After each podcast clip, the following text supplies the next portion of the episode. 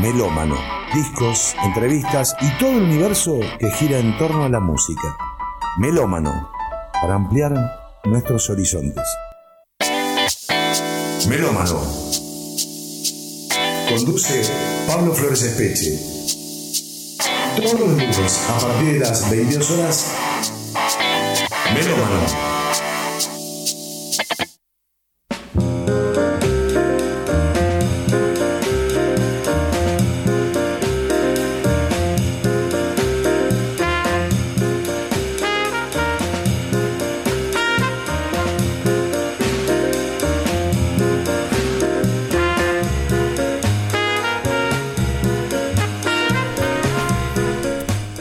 noches, otro lunes más de Melómano. Estamos hoy en el episodio, programa número 19.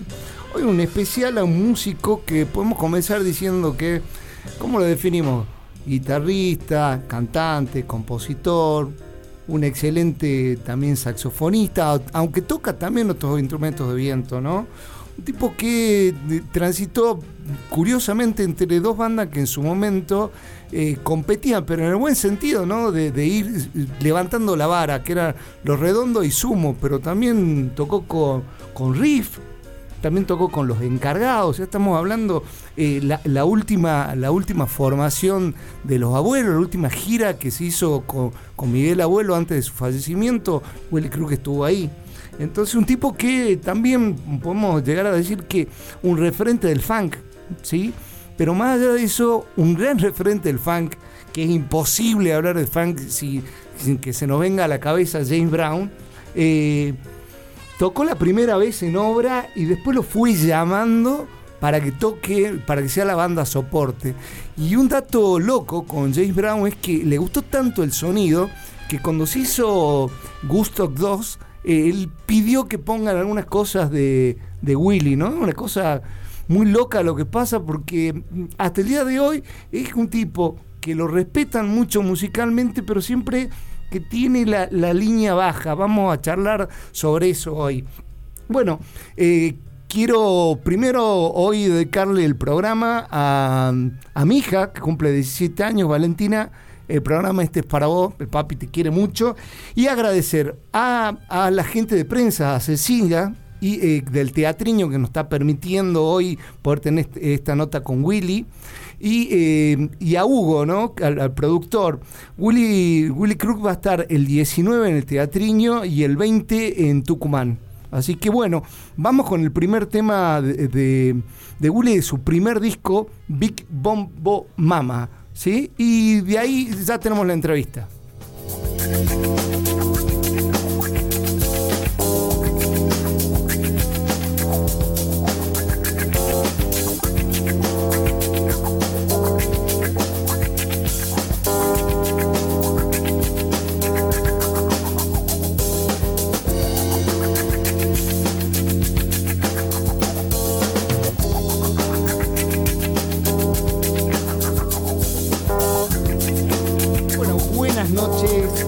Aire al señor, ¿cómo, cómo presentarlo? ¿no? Estamos hablando recién de todas las facetas de este señor, que Eduardo eh, Guillermo Pantano Crook, ¿no?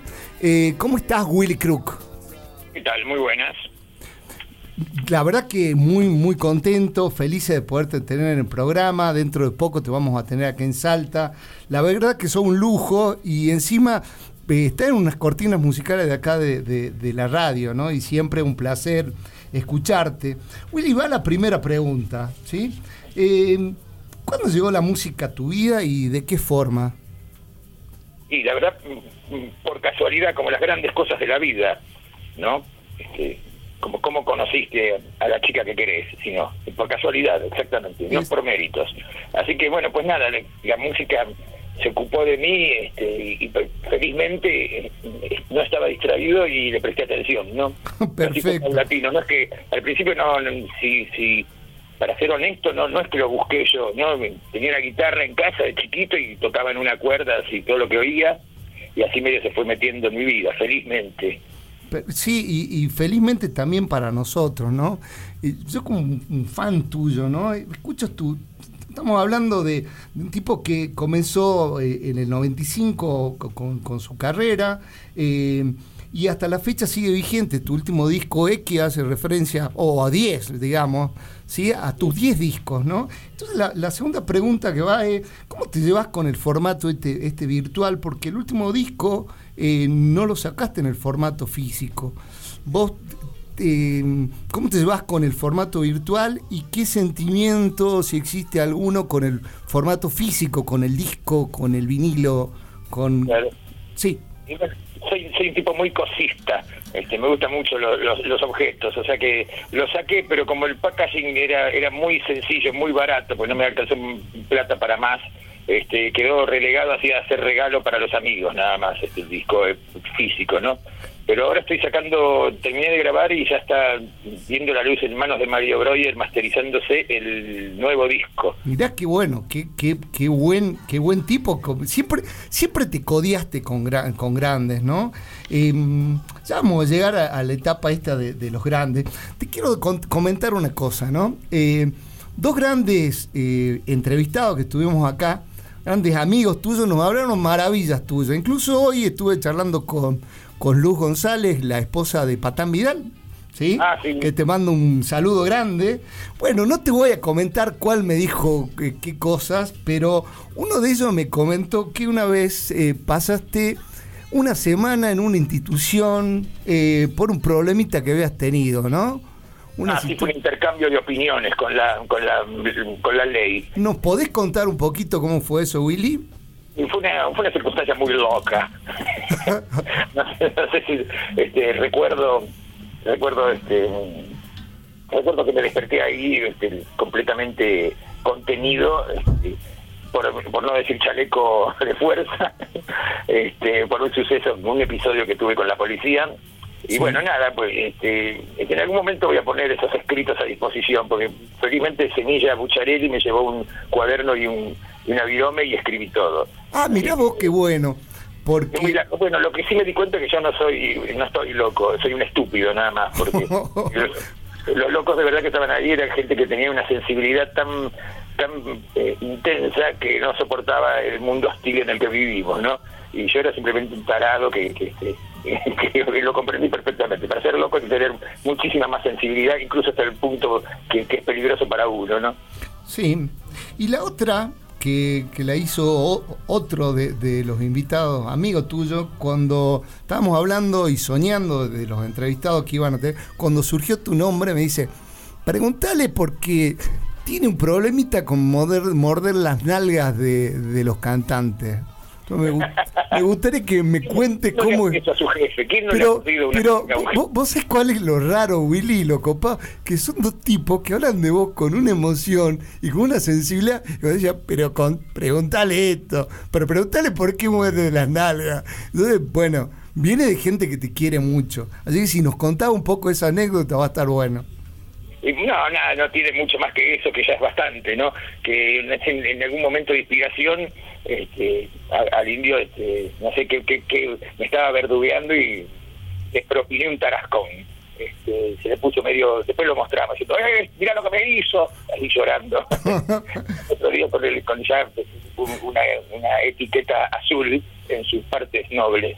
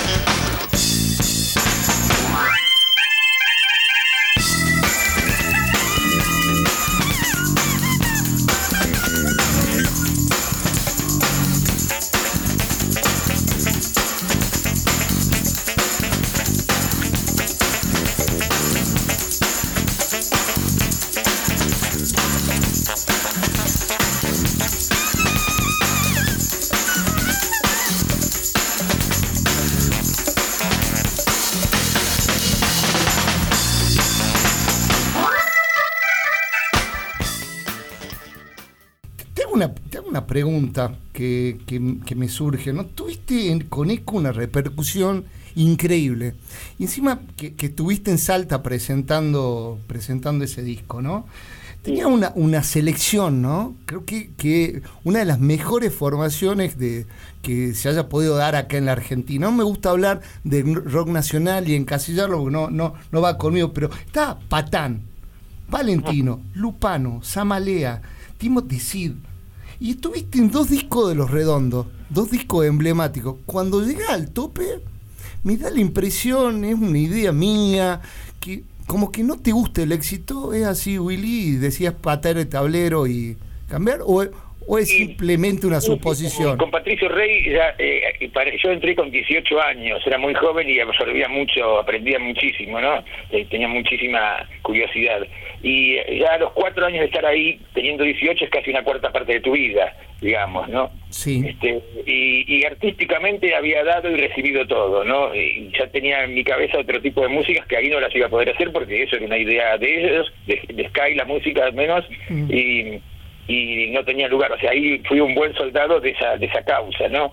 Digamos que, más o menos lo que siempre trato de mantener, que el ego lo dejo en la puerta de, la sala de grabación o donde tenga que juntarme con gente que está llevando adelante una idea musical que hay que respetarla fielmente.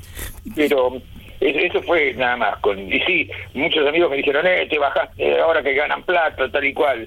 Pero yo sabía que Patricio Rey, si bien no existe, diría que soy un grasa si me quedaba por la moneda, ¿no? Sí, y, de hecho, de hecho, por ahí... Eh, Vos es que te, quiero hacer una pregunta que yo no le iba a hacer, pero mi coequiper acá del programa es fana de, Los Redondos, ¿no? Entonces él me, me, decía, eh, te jode un poco que por ahí se acerque la gente esperando que hagas algo, cosa que nunca hiciste. Soy de los pocos músicos, y a mí se me viene a la cabeza Robert Plant, por ejemplo, que nunca lo va a ver eh, poniendo temas de Zeppelin, ¿no? Nunca hiciste un cover de ellos, nunca sacaste media tajada de ellos, ¿sí? ¿Te jode un poco que se te acerque la gente o que esté esperando en un show o a la salida o te pregunte siempre lo mismo con Redondo? No, por lo general son bastante educados y entienden que ya ahora eso es pasado, ¿no? Este, así, pero al principio sí fue bastante. Yo vine con este proyecto después de, vivir un tiempo en Europa con Melingo, que fue el que me abrió la, jaula con todo esto. Sí. Y, nada, este, sí, había mucha gente que quería una feta de Patricio Rey, ¿no? Pero mm, pero nada de a poco mm, creo que puedo estar orgulloso de eso de que eh, le hice entender a la gente que podía escuchar Patricio Rey y también otra música pues en una época hubo una cosa muy estúpida que se confundió el arte con un partido de ping pong y que era o Soda Estéreo o Los Redondos viste si no era, era era como una guerra estúpida como si no hubiera suficientes cosas para poner a los seres humanos en contra de sí mismos ya poner la música me parecía bastante estúpido, ¿no? Así que bueno, eso, que hay muchos ricoteros que vienen contentos a mi show, pero saben que no hago ni, o sea, con Sky sí tocaría. Sí, de hecho, de hecho hiciste un tema, hiciste un tema con, él que, después lo, lo, vamos a compartir acá. Eh, pero yo estuvo en el disco Eco exactamente exactamente tenés un, un, tema con él que si no me si no sí es en High Funk es... No, Eternity. Eternity, tenés razón, tenés razón, Eternity es.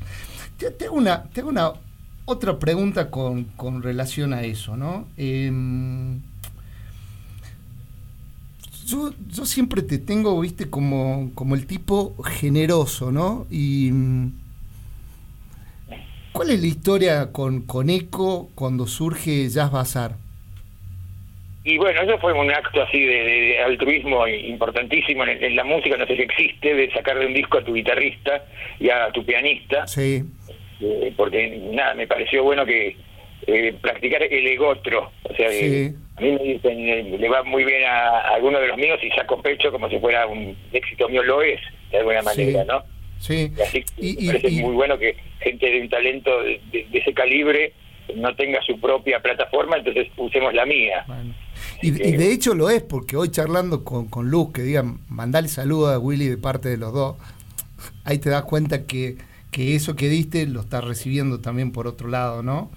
Em, otra pregunta, entre Fuego Amigo, ¿sí?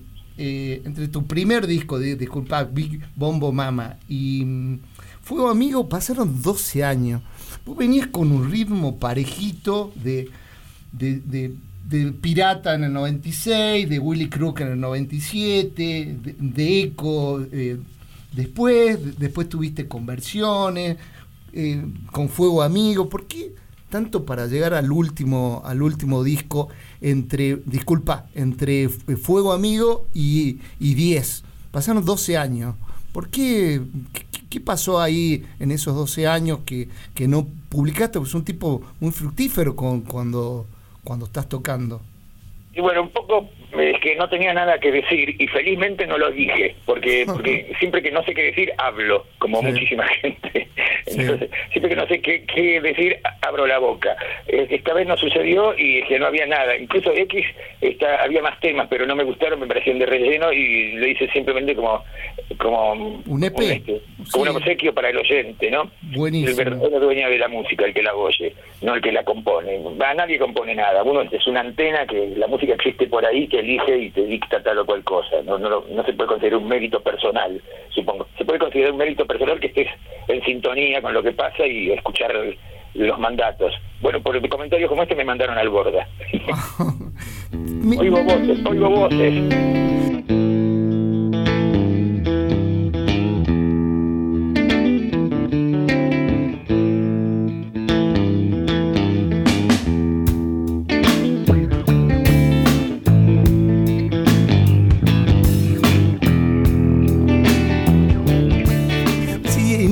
Esas voces que, que oís, ¿no? Eh, tocaste con James Brown la primera vez, por ahí viste, viene un grupo y dicen, a ver cuál es el referente, bueno, Willy Crook, pero después tocas, terminaste tocando dos veces en obra, una vez en el Gran Rex y terminás cerrando con con un, con, una, con un Lunapar o con dos Lunapar, no me acuerdo. No, con un, un Lunapar, dos obras, un Gran Rex y, y un Lunapar. Eh, y ¿Qué te pasó? ¿Qué, qué es lo que rescatás de, de, James Brown? Más allá de, de, la locura con las dos de, las pilchas, ¿no? Ambos son bien pilcheros. Los tipos elegantes del funk. Y, eh, yo de música no le hablé mucho, le pregunté por las capas, por ejemplo, estupideces, y terminamos hablando de otras cosas, de, de, cómo se manejaba una estrella, que me, me, me, me dio unas cuantas lecciones este, que aplican para él, que es una superestrella, ¿no? Pero nada, me, quedé con la filosofía de, que él manejaba. Y, nada, eso, eso puede ser un trampolín o un sofá, eso puedes aprovecharlo para, para decir, bueno, si este tipo me eligió, ahora tengo que demostrar por qué. Pero si no, puede ser un sofá y decir, ah, soy regroso y le gusta James Brown y listo, y ahora todos que aplaudan. Pero por suerte lo usé más como trampolín a eso, no para ir a otra instancia de mi propio nivel. Así que mm, fue, fue muy buena. parte de él me divertí mucho, muy, amable conmigo y sus músicos eran casi un plomo. Se quedaban a vivir con Valentino, se, se lo metían en el auto, querían que los pasemos en colectivo, así, un montón de cosas. qué buena onda, qué buena onda. Sí, te, hago, te, hago, una pregunta. Cuando uno escucha tu, tu, discografía, te dije que me falta únicamente el último porque yo no, la verdad, como, como coleccionista y fetichista, me gusta el formato físico, me gusta abrir la cajita. me gusta eso, me gusta eso. Me, me, me, me, gustó, por ejemplo, el packaging de versiones. Sí, pero te hago una cosa, uno agarra cualquiera de tus discos y si uno tendría que ponerle estrellitas de melómano, ninguno bajaría de un 4, de un 4 estrellas. Pero hay una cosa que eh, tenés muy pocos temas en, eh, en, español. Es porque no te va, no te va el rock o el funk o, este tipo de música en español o por algo en especial. Porque salvo en Fuego Amigo, donde sí ahí pusiste un, un, par de temas en castellano, sí. El resto son todos en inglés. Es porque idioma, yo me acostumbré a cantar en, España y con muchos extranjeros, holandesas, eh, con el grupo Lion Sin Love, y también eh, este, porque me acostumbré también a oír rock en inglés, ¿no? con la primera vez que escuché El lado oscuro de la luna, corrí a aprender inglés. Sí. le hice de Cadi a la única inglesa que había en Bella Gesell, en, el Cadi así de golf, para que cambiárselo por, por elecciones porque no tenía plata, ¿no? y nada, me, pareció, y siempre me sonó mucho mejor, y en castellano eh, me parece a veces que, tiendo a, tener amaneramientos, así empiezo a parecerme a, Javier Martínez de Manal, que es el cantante que más me gusta. Sí, sí, sí, sí, sí. Pero en sí también me suena muchísimo mejor la composición en inglés y como ya lo sé hablar, medio, que voy pensando en inglés y me suena así. Al, principio fue, fue bastante recibido con, con recelo, no te voy a decir que, que fue criticado demasiado ni rechazado, pero fue una cosa extraña. Ahora ya hay muchas más bandas que cantan en inglés. porque por ahí eh, yo coincido con vos, ¿no? Que hay cosas en, el rock y me está escuchando un fanático tuyo que es Pepe Martínez, un tipo capo que vamos a, te, lo voy a presentar cuando estemos cuando estés acá. Eh, hay dos temas en Fuego Amigo. No te culpes, por ejemplo, a mí me gusta cómo, cómo suena en castellano o ingratamente. tema de protesta, de protesta de hombre abandonado. Sí, me, gusta, me gusta la, letra, me gusta cómo llega, me, imagino así, porque tenés una, una manera de, de, de, escribir la letra que es como muy cinematográfica, ¿no? Uno se va, está haciendo la idea del tipo reventado así en una barra, con, tomándose un whisky doble, cantando ese tema, entonces eh, siempre, siempre quería preguntarte eso, por qué lo del tema del inglés. Eh, una cosa que, te, quiero, te quiero preguntar, que nos cuentes un poco, ¿qué fue Lions in Love? Lions in Love.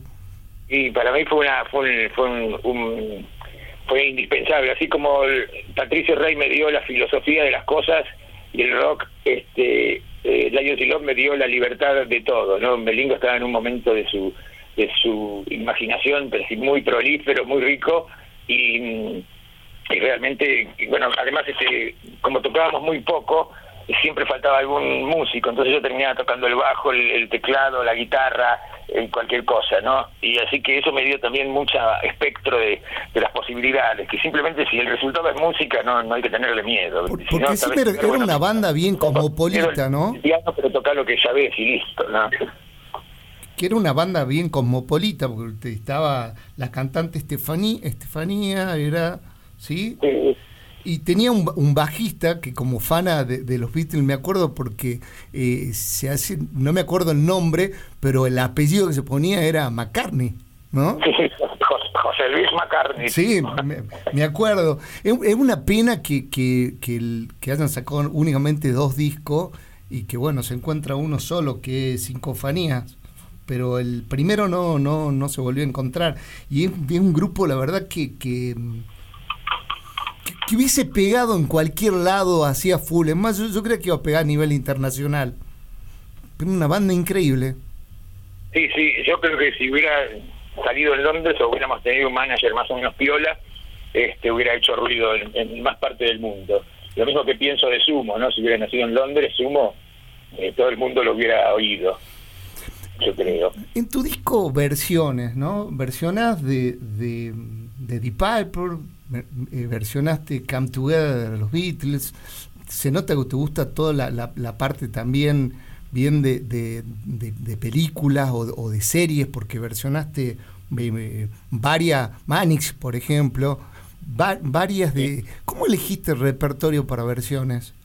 Eh, elegimos, eh, hicimos listas todos de los temas que me gustaban, pero yo al final me, me tenté más con los temas que yo no conocía. Como de Beatles había escuchado bastante, pero no como para saberme un tema. Y terminé cantando Come Together, que nunca más lo volví a, cantar y no me lo sé. pero este eh, el, el, Lazy también, este, Valentino tuvo mucho que ver en, los temas que él la, la puso sí, sí, sí, más canchudos. Eh, no llegó a caer en Pink Floyd, en Stevie Wonder y, y de Family Stone.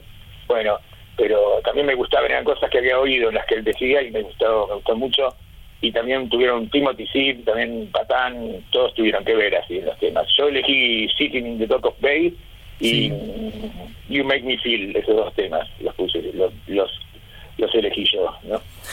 Con, con esa versatilidad, con ese eclecticismo que tenés con el tema de los estilos musicales, ¿cómo, cómo te llevas con todo? ¿Cómo te llevas, por ejemplo, hoy con el tema de, de la música electrónica? ¿Cómo te llevas, no sé, con, te hablo del blues o del jazz porque tenés mucha muchas cosas por ahí, reggae también, pero te hablo con un tango, te hablo con folclore, te hablo con, con esos estilos en los cuales yo no, no te escuché. Eh, ¿Cómo te llevas con eso? ¿Cómo están integrados? A, nivel, a nivel oyente, tengo en mi discoteca tengo Back in Black de ICDC y al lado Julio Sosa o Rivero. Sí. Y, Vinicius de Moraes y Frank Sinatra y Miles Davis, Sly Stone, Parliament Funk. O sea, no escucho música de una manera muy extraña. Eh, me, acabo de acordar una cosa que te quiero preguntar que me ha dicho Patán. ¿Es en serio que sos fanático de Frank Sinatra? Y sí, me gusta mucho. Eh, algunas, me gusta, sobre todo me gusta este, toda su leyenda, me parece muy interesante, pero eh, si hay un disco que me gusta realmente, que sí puedo escuchar constantemente, el resto no, es este, el que hizo con Count Basie, con la orquesta de Count Basie y, arreglos de Quincy Jones. Mira vos. El, disco se llama Puede que tengamos swing, así verdugueando al mundo, ¿no? Ah, quizás tengamos swing. Mira vos qué bueno.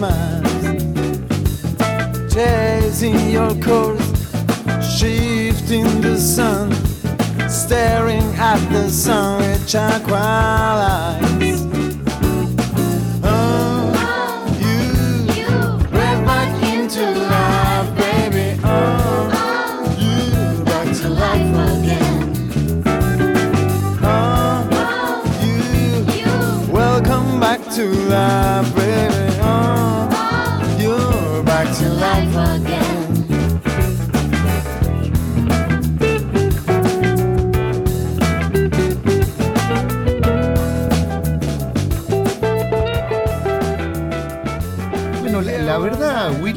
placer. Y, otra cosa que, como, como para cerrar, eh, que volvemos al, principio, siempre algo, cuando uno lo va repitiendo es porque algo te hace ruido, ¿no?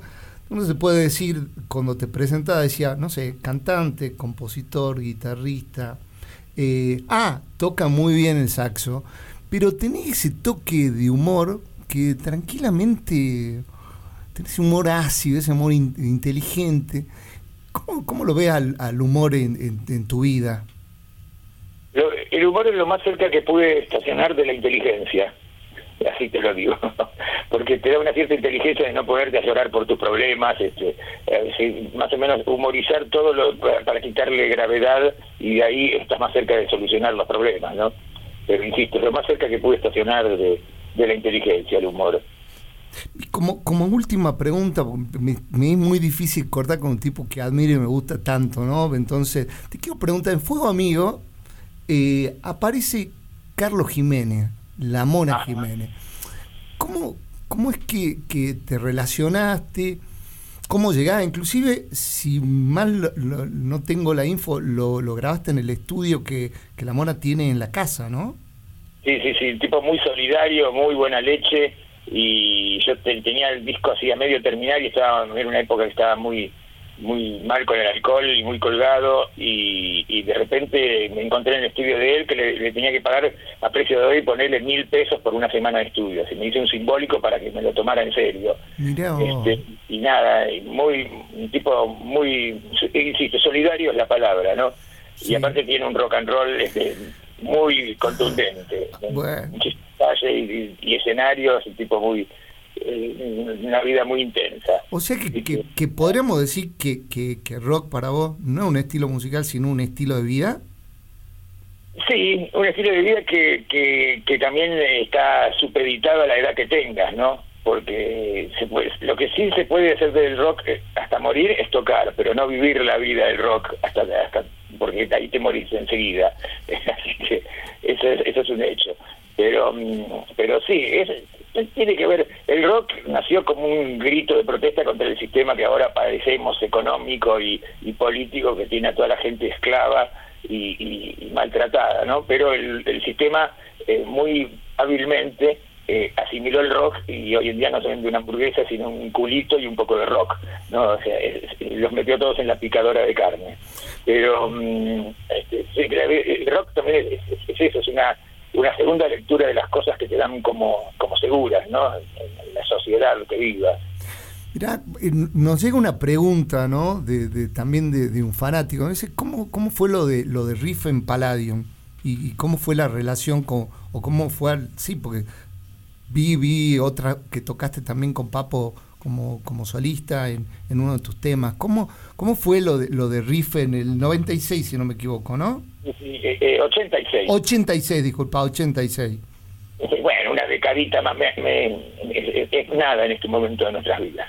No, aparte que fue una, fue una, fue una década tuya que vos tocabas con los encargados, con la gira de, de, los abuelos, eh, tocaste, eh, no sé, con, con, los redondos, 85-86, eh, la gira de la última gira de los abuelos fue en el fines del 85 o 86, o sea que eso fue un pleno tuyo.